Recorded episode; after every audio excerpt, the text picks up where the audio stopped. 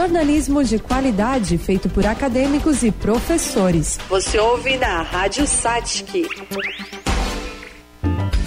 Jornalismo de qualidade feito por acadêmicos e professores. Você ouve na Rádio Satic. Jornalismo de qualidade feito por acadêmicos e professores.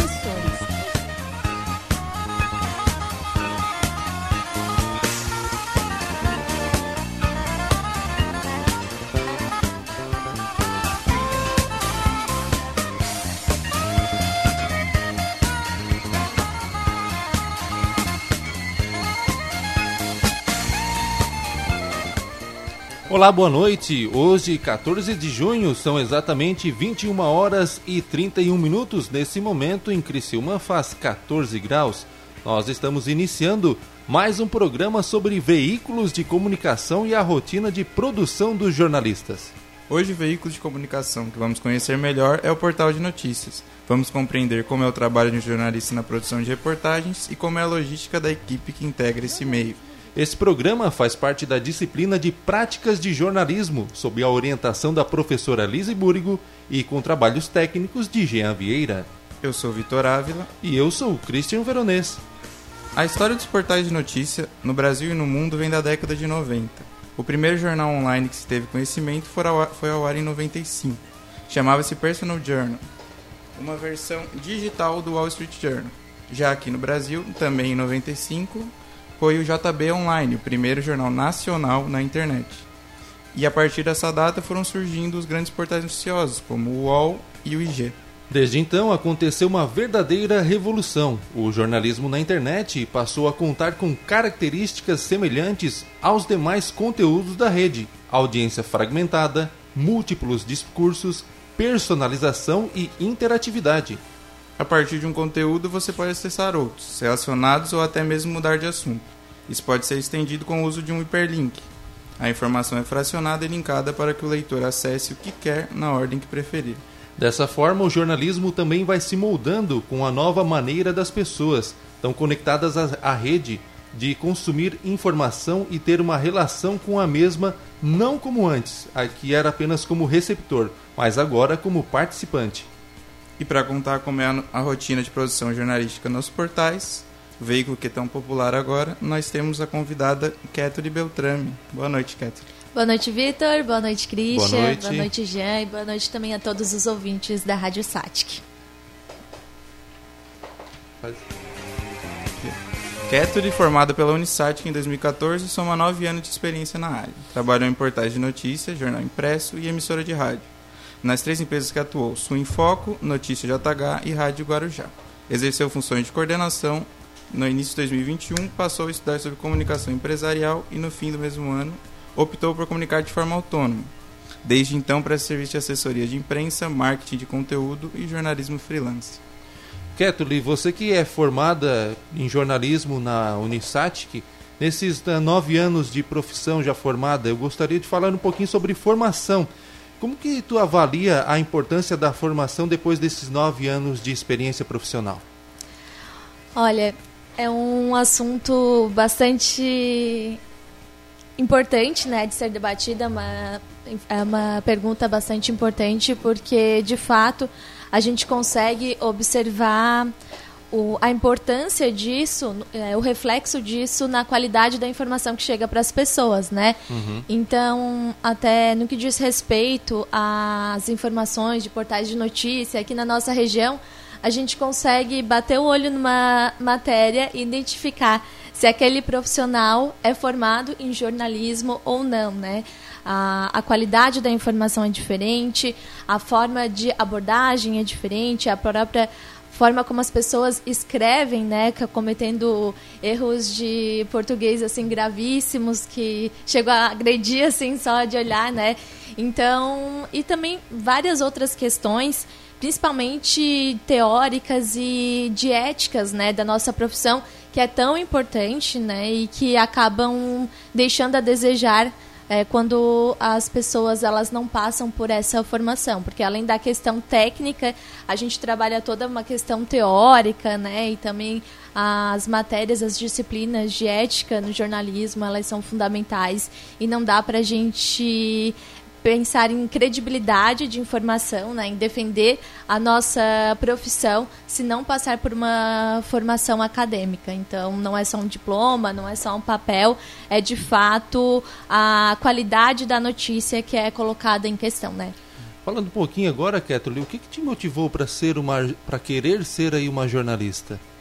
Então, o que me motivou foi a questão de inicialmente era porque eu gostava muito de ler e, e uhum. tinha facilidade em escrever e aí na quando eu estava no ensino médio a gente fez uma visita aqui na SATIC uhum. e aí essa estrutura maravilhosa né que a SATIC dispõe com esse laboratório de, de rádio, de TV na época, a, a, em, 2000, em 2011, né, que foi quando eu entrei, essa questão do, dos portais de notícia aqui na região era recente ainda, então eles já demonstravam que eles tinham esse olhar para a questão das redes sociais, para a questão do, dos portais de notícias. Então era eles essa experiência aqui fez com que eu tivesse certeza de que eu gostaria de seguir essa profissão.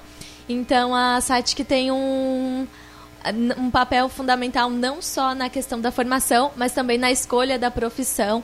E aí eu não tive dúvidas, eu entrei no curso e a partir do momento em que eu comecei a estudar sobre isso, ali nos anos iniciais, que era já bastante teoria, né? Aí eu me apaixonei, porque eu comecei a. A gente começa a entender o, funcionamento por trás da, da notícia e todo aquele embasamento. E aí eu fui me apaixonando por aquilo e acabei é, entendendo que, que era aquilo que eu queria fazer de fato. E, Ketri, tu tinha uma área específica que tu gostava mais de trabalhar, assim, escrita, TV ou rádio? Ou só foi pelas oportunidades que vieram vindo? Eu sempre fugi de aparecer, né? Então eu não queria saber de rádio, achei que eu não tinha vocação nenhuma para rádio. A TV também, é, eu tinha pavor de aparecer na TV. Então eu era muito tímida, de fato, era bicho do mato, né? Lá do interior de Orleans. E aí eu gostava muito de escrever de, e, de, e de ler. Então eu, eu sempre que essa, eu tinha certeza, uma convicção assim absurda de que eu iria trabalhar com redação, com jornalismo uhum. escrito, né? E aí era isso que eu almejava, tanto que na disciplina da Lise da de TV, que a gente tinha que fazer um projeto, eu fui fazer a questão da produção, né? Então eu é, organizava a turma ali, falava, é, via se estava no prazo, via o que, que a gente ia colocar, organizava a, a ordem que as matérias iriam entrar. Então eu sempre fugia e preferia os bastidores, assim. Aí até quando eu tive a experiência no rádio, assim, foi de uma hora para outra, né? Não, não, é, não foi algo que eu almejei, que eu sonhei. E aí também me apaixonei e acabei conhecendo um outro, um outro lado dessa, dessa profissão, né? Que é sair dos bastidores para, de fato, aparecer ali nas lives, na, nas transmissões ao vivo. E aí acabei desenvolvendo habilidades e destravando alguns medos que eu tinha, que eu, que eu acreditava que eu não era capaz. E aí, com a experiência prática, a gente vai ficando melhor né, nesse aspecto, né? Então, agora eu gosto de outras coisas, é, me apaixonei também por outras coisas, mas escrever sempre, sempre é o que eu gosto mais de fazer. Kathleen, falasse aqui sobre experiências práticas e também sobre esse certo é, receio que tu tinha de aparecer né, nas lives, nos microfones. Como é que foi para ti? Eu queria te perguntar como é que foi, primeiramente, a tua, os desafios lá no teu início de carreira e também como é que surgiu a oportunidade de começar a carreira trabalhando já num importante portal de notícias que é o Sul em Foco aqui na nossa região. Eu, durante toda a minha faculdade, eu trabalhei no IBGE, então eu precisava pagar né, o curso, eu não ganhava bolsa, e aí eu, eu precisava pagar por conta própria e eu não tinha condições de fazer um estágio. Então durante os quatro anos ali em que eu estava aqui estudando, eu trabalhava no IBGE, então não tive a oportunidade de fazer nenhum estágio, toda, toda a prática que eu fazia eu aproveitava aqui, né? Então uhum. a gente tinha as horas complementares, eu fazia essas coberturas e a gente tinha a oportunidade de colocar ali no portal da SATIC. E aí, quando eu estava me formando, e meu contrato com o IBGE era temporário, era de três anos, e aí, assim que, o, que encerrava o contrato e que eu estava no último semestre da faculdade, eu recebi o convite de trabalhar no Portal Sul em Foco. E aí, foi muito desafiador, assim, o início. Porque naquela época, já em 2014, eles é, tinham um modelo de trabalho em home office. Então, era tudo remoto, né? Eu comecei a trabalhar ali, minha primeira experiência profissional e aí eu trabalhava sozinha de casa, então tinha um jornalista em Lauro Miller, é, que o portal é a, a sede é lá, né? E aí a filial de Orleans eu era responsável. Então eu não tinha uma equipe, eu não tinha um profissional, um coordenador que eu pudesse recorrer. Era eu por conta própria, substituindo um profissional que já estava lá há mais tempo, que já tinha contato com as fontes. Então, o fato de eu não ter trabalhado durante a minha formação acadêmica é, e também o fato de eu não ter pessoas para me ajudar, não ter uma equipe, né? e eu trabalhar de casa, não ter um espaço físico, essa foi a principal dificuldade, porque as pessoas não me conheciam, né? Então, eu não tinha acesso às fontes, e aí nosso principal concorrente, que é onde tu trabalhas atualmente, que a gente se conheceu uhum. por lá, né? Trabalhou juntos lá, que é a Rádio Guarujá, que tem um portal ligado no Sul. Sim. Eles tinham uma equipe que eles eram um grupo de comunicação. Então eles tinham o jornal impresso, o portal de notícias e a rádio. E aí era uma equipe gigante. E eu tinha que concorrer sozinha da minha casa, sem experiência, sem fontes, né? Que sem fontes a gente não é nada, com eles. Então, é, só que o portal Sul em Foco, ele foi um dos primeiros portais lá da, das cidades do interior, né? Porque uhum. tinha os portais aqui de Criciúma, de Tubarão, e aqui naquela, naquela região ali o portal Sul em Foco dominava. E aí tinha essa expectativa de que o portal é, de, de continuar aquele caminho trilhado, né? De não perder o espaço que já tinha sido alcançado. E aí eu sofria muito, eu chorava muito em casa, porque a, a, aquela equipe, daquele grupo de comunicação, eles tinham acesso às informações primeiro, né? E aí eu precisava correr atrás para conseguir dar esses furos também, porque era muito dinâmico, né? Era algo que e hoje e naquela época o WhatsApp não, não funcionava como hoje em dia, que as informações chegam pra gente e que aí tem grupos, enfim. E aí eu comecei a, a me apresentar, eu de forma muito humilde, né? Conversava com as pessoas, é, colo da, me colocava à disposição, demonstrava o interesse genuíno por estar por tá, é, compartilhando as informações, ia fazendo contato com as fontes oficiais de bombeiro, polícia militar, polícia militar rodoviária, que era muito importante. E aí, aos poucos, eu fui fazendo essa rede de contato, fui mostrando meu trabalho demonstrando que as pessoas podiam confiar no que eu fazia, né? Porque também não adianta nada da gente se apresentar e na hora de transmitir as informações elas é, se decepcionarem, a gente não fazer de forma respeitosa, honrar aquilo, aquelas informações que nos são transmitidas. E aí, aos poucos, eu fui conseguindo é, recuperar aquele espaço, né, que, que a gente foi. E só que hoje eu vejo que essa dificuldade é, me fez crescer muito, né? No sentido de ter agilidade, no sentido de, da, da de entender de fato, na prática, a, importante, a importância uhum. que as fontes têm. Então, eu sofri muito por um período para conseguir é, alcançar né, esse patamar que era necessário, mas ele, essa dificuldade fez com que eu desenvolvesse mais rápido, né, profissionalmente falasse aqui que um jornalista sem fontes não é nada. Como é que se constrói uma relação com as fontes e também se mantém essa relação com as fontes? É, de fato, a questão técnica é muito importante, né? É, trabalhar essas questões de, de saber se comunicar, de saber é, produzir uma matéria de qualidade, com escrever bem, né? Essas são habilidades que, que todo mundo sabe, né, do jornalista mas algo que é pouco mencionado, que as pessoas não têm conhecimento, é sobre essa esse trabalho com as fontes, porque elas são uhum. tão responsáveis, acredito, pelo resultado final da matéria quanto nós. Então, se a gente não tiver essas fontes, se a gente não souber cultivar, né, manter esse relacionamento, a gente acaba ficando tendo que tirar leite de pedra, né? Tanto que essa minha dificuldade inicial foi pela falta de rede de relacionamento.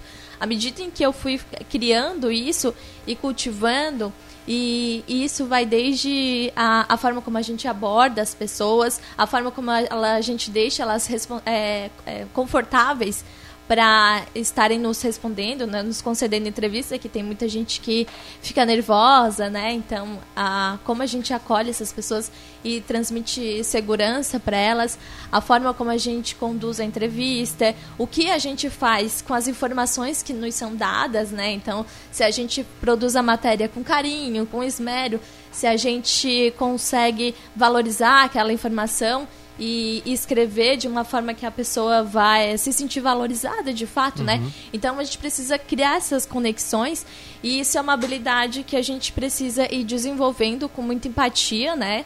É, primeiro, é, antes de ser interessante, a gente precisa demonstrar muito interesse pelas fontes. Então, saber ouvir, é, demonstrar para essas pessoas que aquilo que elas têm para nos contar, seja uma história, seja informação técnica, seja uma ocorrência, né, que aquilo de fato é relevante e realmente sempre estar cultivando essa, essas fontes, né, né porque a fonte Ali ela te informou algo e aí deixou de ser útil depois que a gente vai cortar a relação, né? Então sempre demonstrar interesse.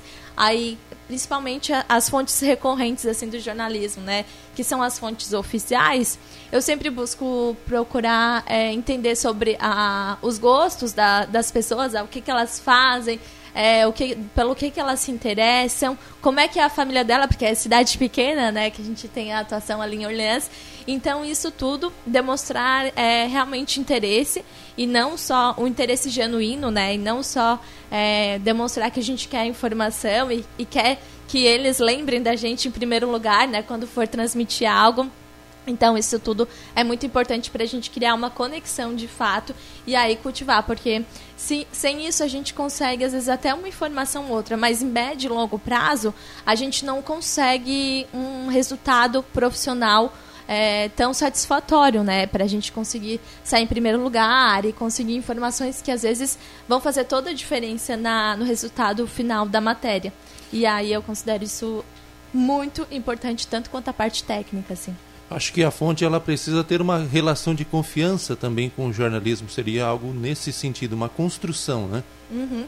Inclusive, Christian, quando eu saí do CLT e decidi trabalhar de forma autônoma, eu não precisei é, captar nenhum cliente, porque todos os meus clientes eram pessoas que eu acabava entrevistando, né? Porque o jornalismo, ele nos dá essa visibilidade, que ela pode ser bom ou ruim dependendo da tua condução profissional, né? Então, para mim foi muito legal, porque tanto no portal quanto na rádio, as pessoas que eram clientes de, desses portais e que eu acabava valorizando eles e demonstrando esse interesse genuíno, eles quiseram que eu é, trabalhasse na comunicação deles também, de, é, quando eu comecei a atuar com a comunicação empresarial. Então, eles são meus clientes de assessoria, são meus clientes de marketing. Então, eu consigo ainda, eu consegui ainda reverter nisso. É, isso gerou frutos, né, para além da profissão. E sem falar que se a gente tem essa construção, essa rede de relacionamento com as nossas fontes, a gente acaba se, sendo mais interessante para o mercado de trabalho em si, né? Então, é, para as pessoas que vão nos contratar, né, elas vão analisar não só nossa questão, é, as questões técnicas, acadêmicas, enfim, elas vão analisar também o quanto a gente tem de, de contatos, né, para produção, para o próprio jornalismo em si. Então, isso é fundamental. E tu falou agora, né, que tu fez essa transição para o jornalismo autônomo.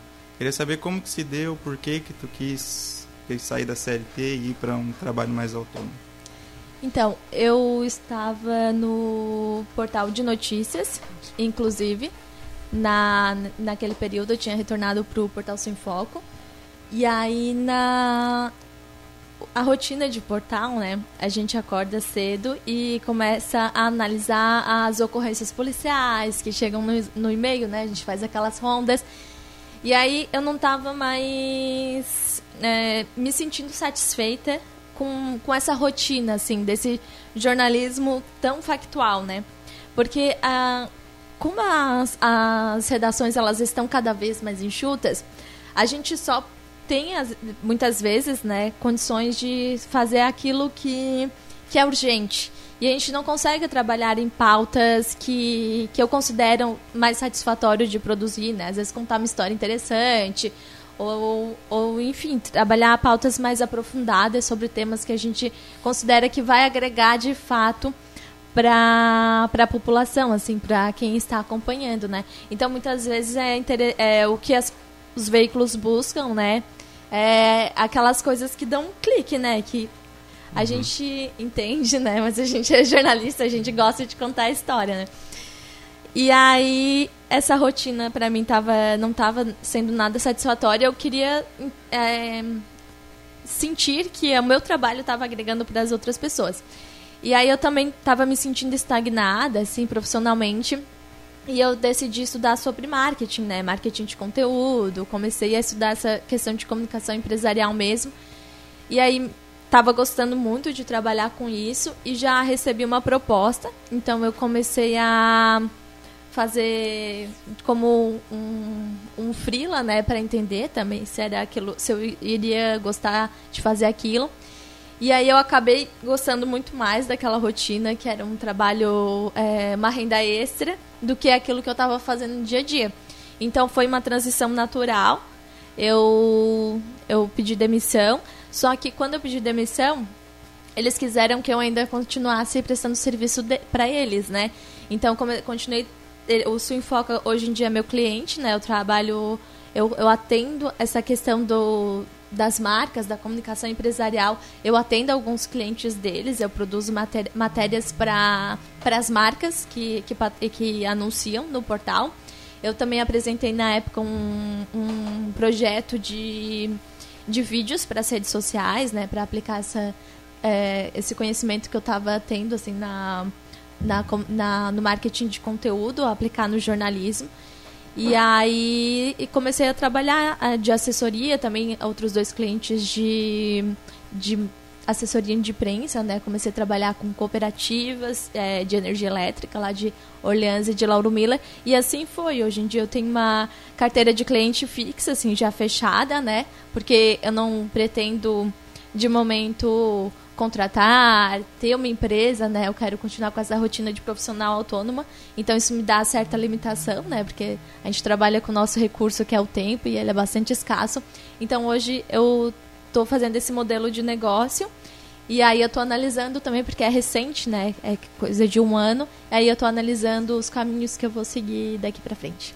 Kathleen, tu tocou num assunto que é a realidade não só dos portais de, notícia, mas também dos outros meios de comunicação, que são as redações cada vez mais enxutas.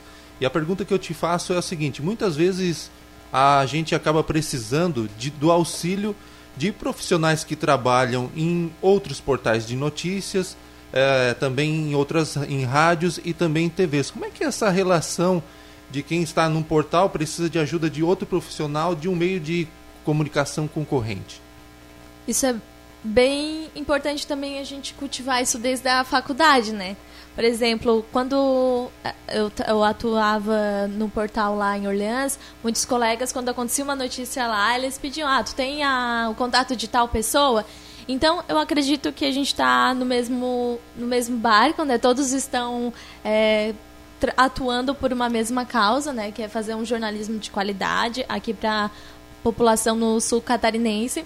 Então, eu acredito que não tenha que ter essa rivalidade, né? Claro que a gente quer dar informação em primeiro lugar, quer dar informação completa, né? Cada um é, dentro do seu veículo, mas contribuir eu acho que é essencial. Jamais deixaria de passar um contato para um colega, por exemplo, porque ele é de outro veículo. E, inclusive, eu fiz muitas amizades, assim, a gente constrói essas amizades, né? Quando a gente vai cobrir uma, uma pauta e aí um colega tá junto lá, eu acho que, que isso dá mais peso, dá mais força, a gente consegue é, fazer entrevistas em conjunto e aí a partir da, daquele material que a gente consegue apurar em parceria, né? Cada um vai desenvolver um, um trabalho que é, cada um vai desenvolver de uma forma, nunca vai ser igual mais a gente consegue se unir e aí consegue entregar um produto de mais qualidade para as pessoas que estão acompanhando, né?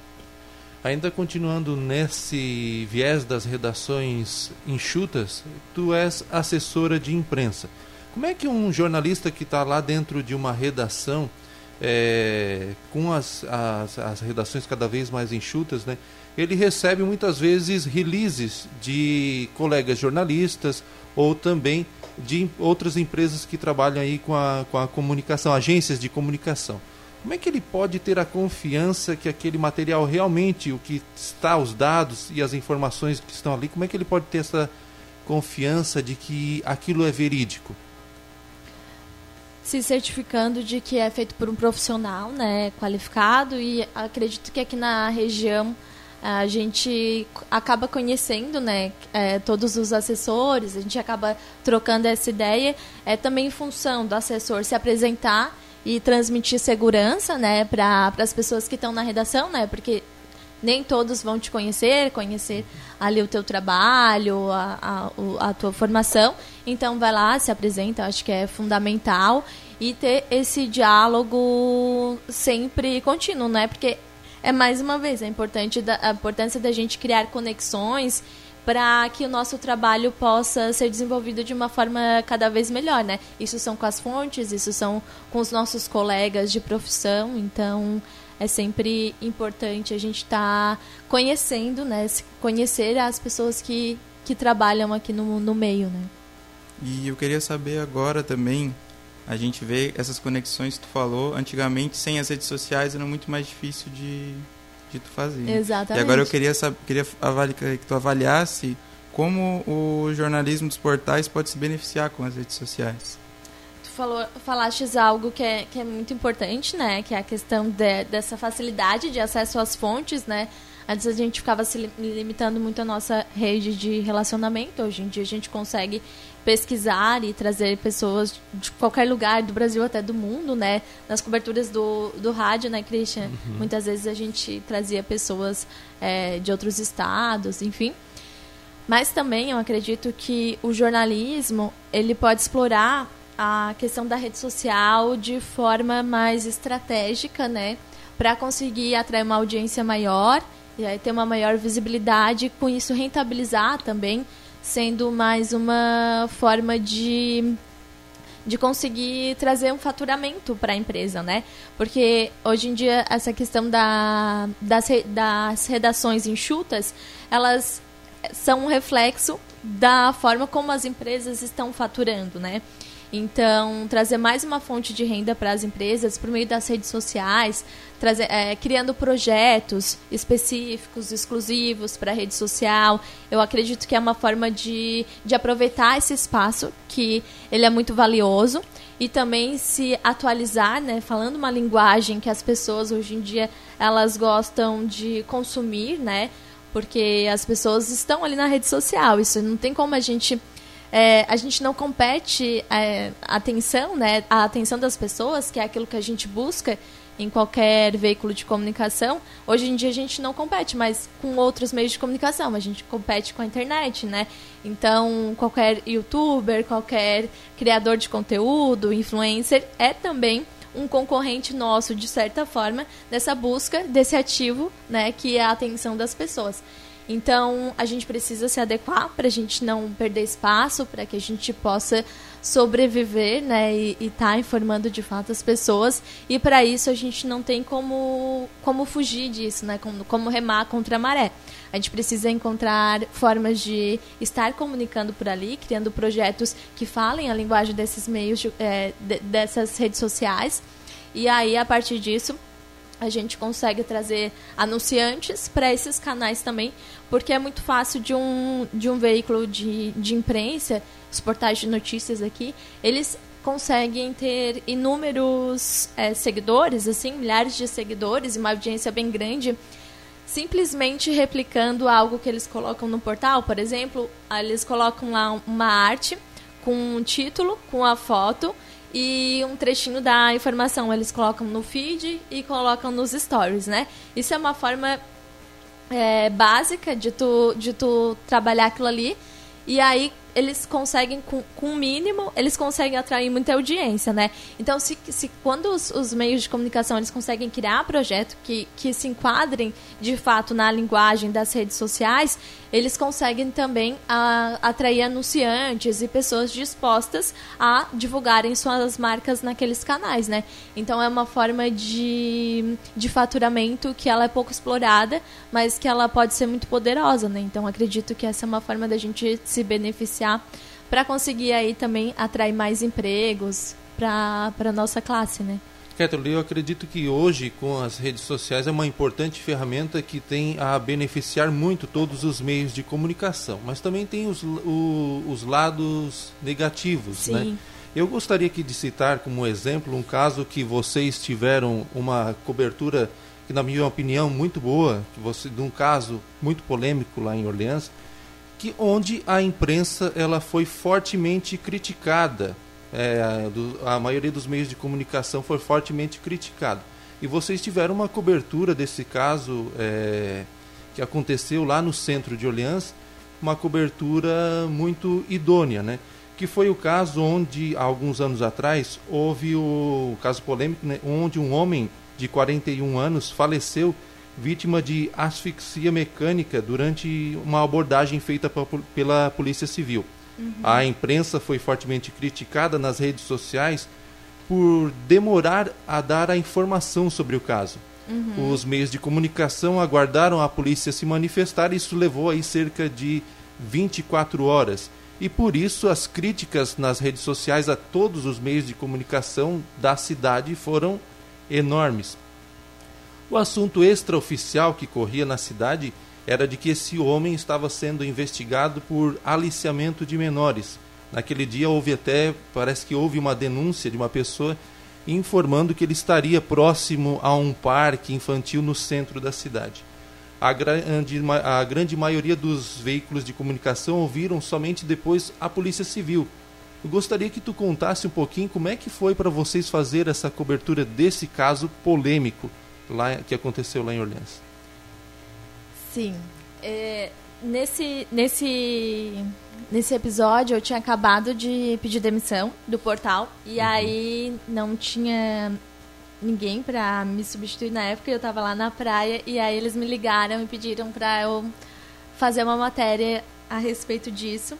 E aí eu fiz como jornalista freelancer na época. E aí eu estava em contato com duas fontes oficiais, né?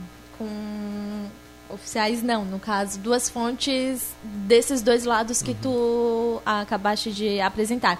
Estava em contato com um advogado da, da família, que ele iria falar em nome da família, né? Porque era algo também que eles estavam receosos de falar, porque esse, esse homem, ele, ele tinha uma deficiência, né? Intelectual. Uhum. E aí ele estava sendo. A família estava se sentindo ofendida, porque ela, ele disse que ele, que ele não tinha maldade para fazer aquilo, enfim. E aí a, e a polícia estava dando outra informação. Então a gente precisava aguardar a, a família entender de que forma que ela ia apresentar aquilo, né, por meio do advogado. E aí eu queria, eu estava tentando conversar com o delegado de Orleans que ele era, ele tinha acabado de chegar na cidade, ele não era de lá, uhum. né? E aí eu tava ouvindo ele.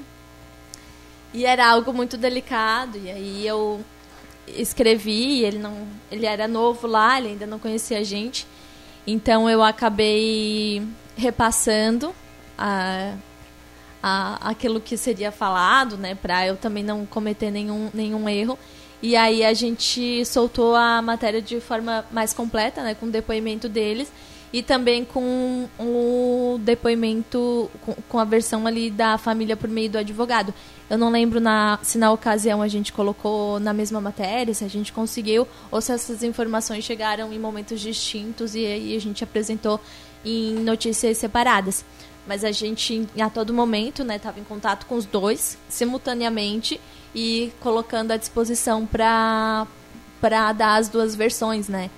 E aí a gente trabalhou de uma forma muito delicada, assim, porque em Orleans um, um homicídio já é difícil de acontecer, né?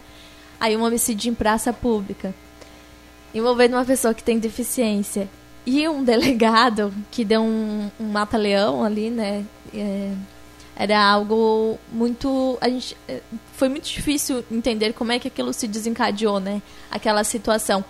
Porque a Polícia Civil ela não trabalha em, em ocorrência de, de flagrante, assim, né? Não, não é de praxe a Polícia Civil ela estar envolvida numa ocorrência. Eles e trabalham na questão um de investigação. em praça pública, praça, de, durante o dia, de, né? 17 horas, se eu não estou enganado, uhum. era, né?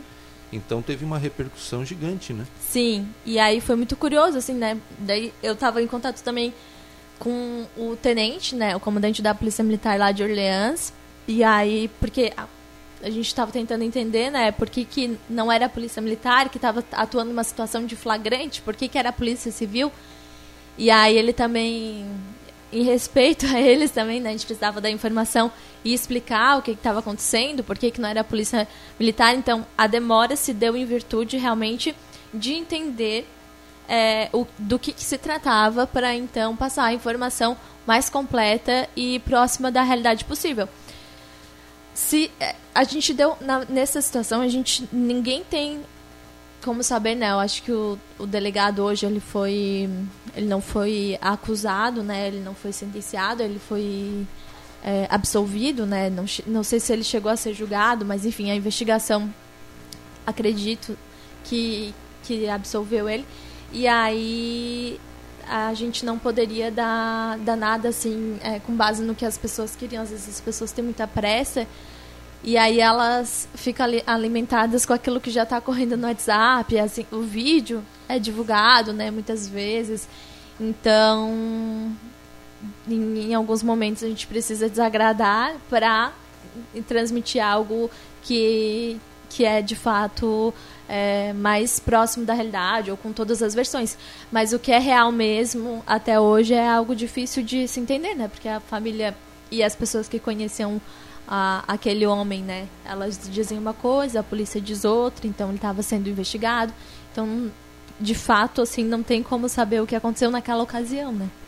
Como é que a gente faz diante de tanta pressão pro, é, popular para naquela expectativa de ser o primeiro a dar notícia, o primeiro a, entrevistar o delegado, né? Como é que a gente faz para não dar um furo e não e não cometer aí uma barrigada e também como não confiar totalmente nas fontes oficiais, que nesse caso aqui são a Polícia Civil e o advogado da família?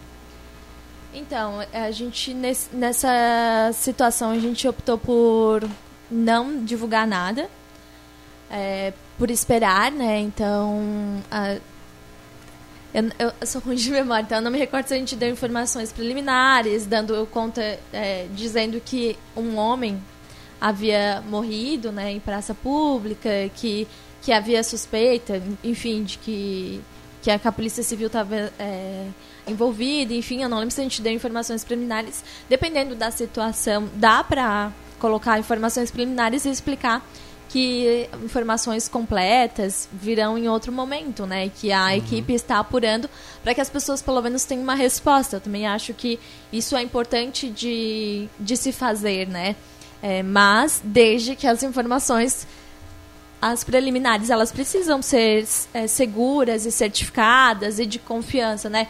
Quando não existe nem isso, quando não dá para explicar o que aconteceu, eu acredito que é melhor esperar e dar a informação completa mesmo, né? Para não. Porque a credibilidade é aquilo que a gente tem de mais precioso, né? A partir do momento que a gente quebra, é difícil, né? Manter, assim, um veículo de imprensa, né?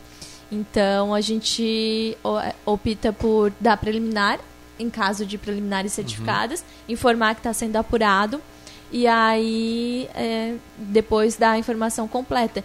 E no caso de, de confiar ou não, ali são é, as, as fontes que, que se tinha daquilo, né? Uhum. As testemunhas, elas não elas não querem dar informação nem para muitas vezes em depoimento oficial, né, para a Polícia Civil.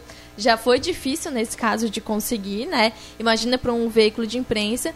Então as fontes que a gente podia ter acesso era a, a família e aí o delegado, a gente dava as duas versões e as pessoas é, tomavam a, a, a, formavam a opinião delas com base nisso, né?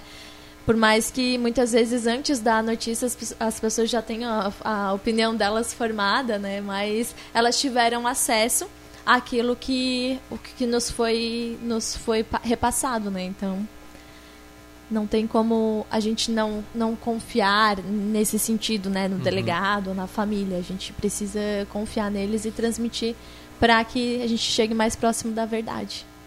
E agora, saindo dessa questão mais polêmica e delicada, queria que tu contasse uma matéria positiva que tu gostou muito de fazer, assim, que tu, a tua experiência foi incrível.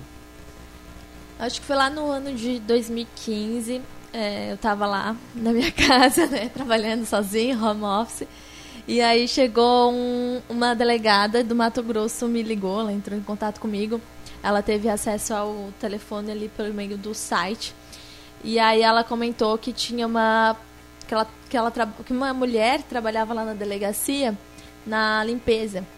E aí ela ela tinha perdido o contato com uma irmã que era aqui de Orleans, ela era natural de Orleans. E aí ela precisava da, de ajuda para para falar isso, né, para fazer esse reencontro, né?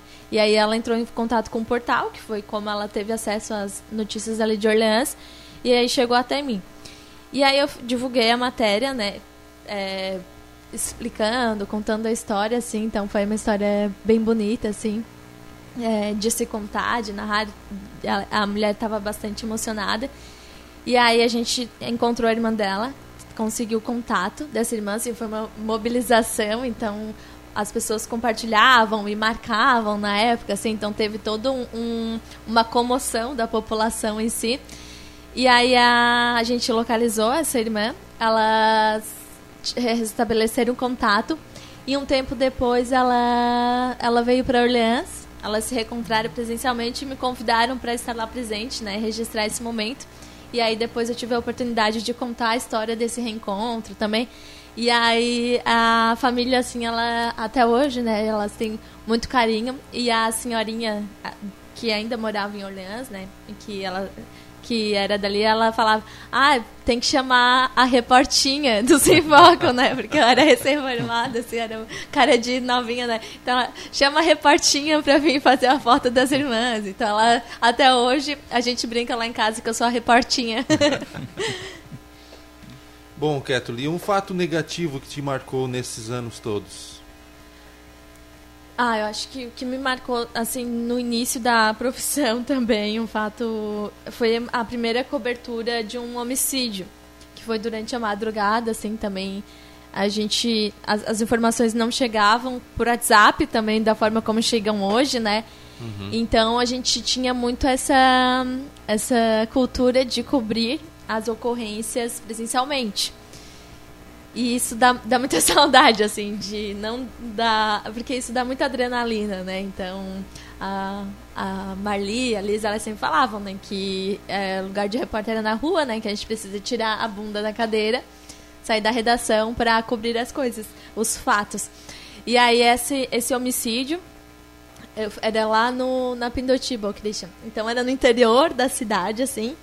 Era um caso de um homem que tinha é, um ex que tinha matado o atual namorado. Não, um, um ex, ele ameaçou um casal que tinha recém se formado e aí esse atual da namorada matou o ex, né?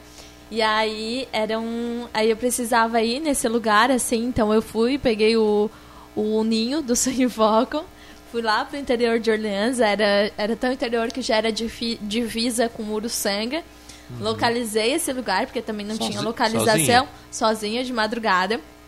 E aí é, fui lá cobrir e era a gente ficava lá assim até o IML chegar, né, para fazer o registro da, da foto do IML, do ML e tudo.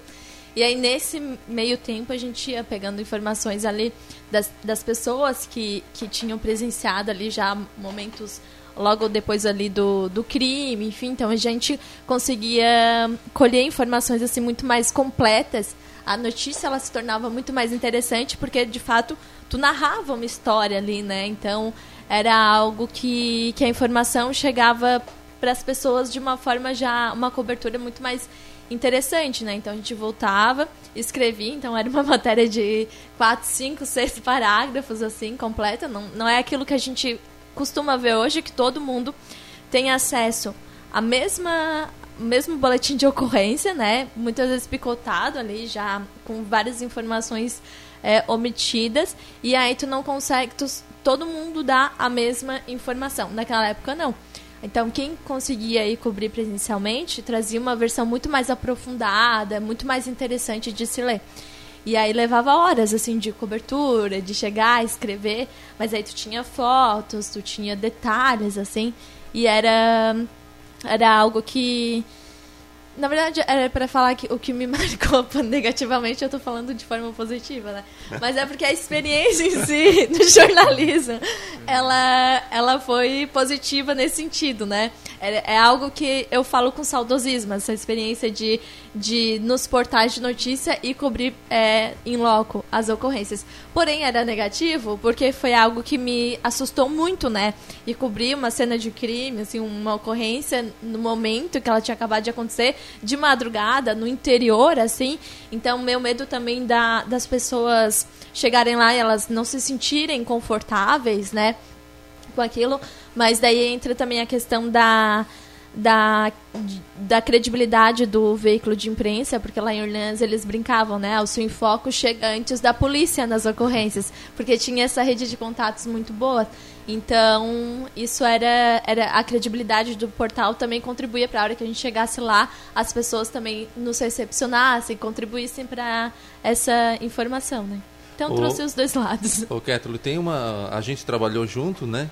fosse uhum. minha chefe de jornalismo lá na Rádio Guarujá, e uma vez tu me contou que tu estava na tua casa e ouviu o som da sirene dos, dos bombeiros e tal, e saiu de casa correndo, chegou lá no local, era um cara só que tinha caído de moto e tal. Conta um pouquinho para nós essa experiência aí. Ah, essa aí foi uma experiência frustrante, né, Cristian? Então, a gente tinha muito essa cultura de, de cobrir, né? De cobrir ocorrência, de, de portal de notícia, de sair em primeiro lugar ali e cobrir, de fato, em loco, né? E aí eu tava voltando de uma ocorrência, assim, de uma pauta mais comercial. Eu tava de plantão, era um sábado. E aí vi a ambulância a todo vapor, vindo da. indo pra direção que eu, acabava, que eu tinha acabado de sair. Aí eu dei a volta e fui de atrás desses bombeiros, né? Eu falei, assim, ah, vou cobrir em primeira mão, pegar uma informação aqui e pode ser que seja algo muito grave, né? Então eu achei que era tinha um valor notícia, né? Na, naquilo que eu tava vendo. E aí eu fui atrás e quando chegou lá era uma, uma queda simples, não, não dava nem notícia. Mas enfim, se tivesse dado era uma poça, né? Poderia ter saído bem, mas que agora serve para contar história, né, Christian? É, pois é, eu me lembro. e agora, já que tu falou muito dessas tuas experiências, nove anos de experiência, queria que tu deixasse uma, uma dica ou algo assim para nós acadêmicos que estamos começando no jornalismo agora, que tu possa atribuir com a gente. Acredito que a lição que a gente pode tirar, né, a partir dessas experiências, é que o nosso início, ele pode ser difícil, né? Eu acredito que que o Christian ali, eu tive contato com o início dele na prática, na questão da prática, né, da uhum. experiência, do dia a dia do jornalismo ele é muito diferente, assim, é, no sentido do que a gente faz aqui, né? A gente faz com muito mais segurança, com pessoas para nos orientar, com pessoas é, para nos ajudar, né? E aí, quando a gente chega no dia a dia, pode ser assustador, mas que a gente tenha perseverança para continuar, não desistir, porque a profissão, por mais desafiadora que ela seja, ela também é muito satisfatória, ela é muito gratificante quem decide se formar jornalista é porque realmente vê isso como com muito amor, né, pelo que faz, né? Porque a profissão em si, ela não tem o reconhecimento que ela merece, né, e que ela deveria ter. Então, persevere, o teu início não vai ditar o sucesso que tu vais ter, né, em médio e longo prazo. Faça com, é, com muito respeito às pessoas, né? A gente trabalha principalmente com histórias, com fatos, com, com informações que elas vêm de pessoas, né? A gente está sempre lidando com pessoas, a gente não pode esquecer disso e passar por cima disso, né, para obter uma informação. Então acho que, que isso é o mais importante. Ketuli, tu já fosse, é, já se formou em jornalismo aqui na SATIC e claro que o Jean separou um material especial aí para ah, nós, rapidamente, antes da gente encerrar. Né, Jean? Esculturas do Paredão, Marcas Religiosas de Zé Diabo, é um projeto experimental de rádio do curso de jornalismo da Faculdade SATIC. Este projeto foi produzido pelas acadêmicas Ketuli Beltrame e Rafaela Trombin sob a orientação da professora Karina Farias, com trabalhos técnicos de Jean Vieira, no primeiro semestre letivo de 2013. Através da crônica Operação Zé Diabo, divulgada no programa radiofônico Bom Dia Amigo, a ideia de esculpir o paredão foi propagada em Orleans. E isso fez com que a concretização do sonho de Zé Diabo e de um dos principais pontos turísticos da cidade ficasse mais próxima. As esculturas do paredão consistem em passagens bíblicas retratadas através de sete painéis. Juntos, somam uma área de pouco mais de 170 metros quadrados, esculpidos durante oito anos. Agora a diferença. O talento inquestionável de José Fernandes, o famoso Zé Diabo. Kathleen, obrigado pela tua participação aqui na, eu já ia dizer na Rádio Guarujá, na Rádio Satic, né? é para mim uma honra poder te entrevistar, você que já foi minha chefe lá na Rádio Guarujá. Então, só complementando, né? Obrigado por ter trazido esse, esse resgatado, esse trecho do áudio. É que reforça aquilo que eu estava falando para vocês, né? De que o, o início de vocês não vai ditar o sucesso profissional, profissional que vocês têm, que vocês precisam perseverar, porque é nítida a mudança, né? Eu falava querendo me esconder, né? Como vocês podem ver. Então, obrigada por essa, pelo convite. Obrigada pela confiança, fiquei muito feliz por retornar aqui nesse lugar que eu tenho imenso carinho, né? Rever esses profissionais aqui que fizeram toda a diferença na minha formação.